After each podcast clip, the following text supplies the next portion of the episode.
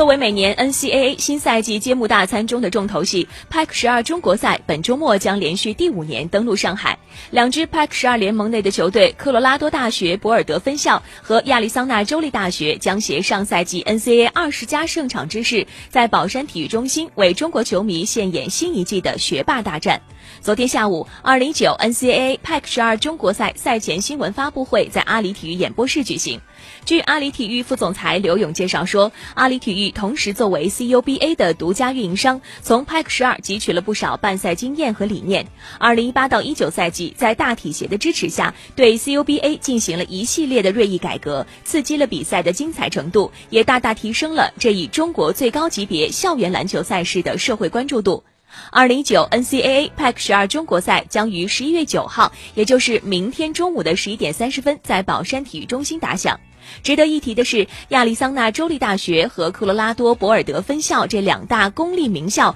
都拥有庞大的中国留学生人群，两所学校的中国留学生人数分别达到三千五百余名和一千一百余名。他们在关注球队新赛季揭幕战的同时，也将格外关注球队意义非凡的中国之行。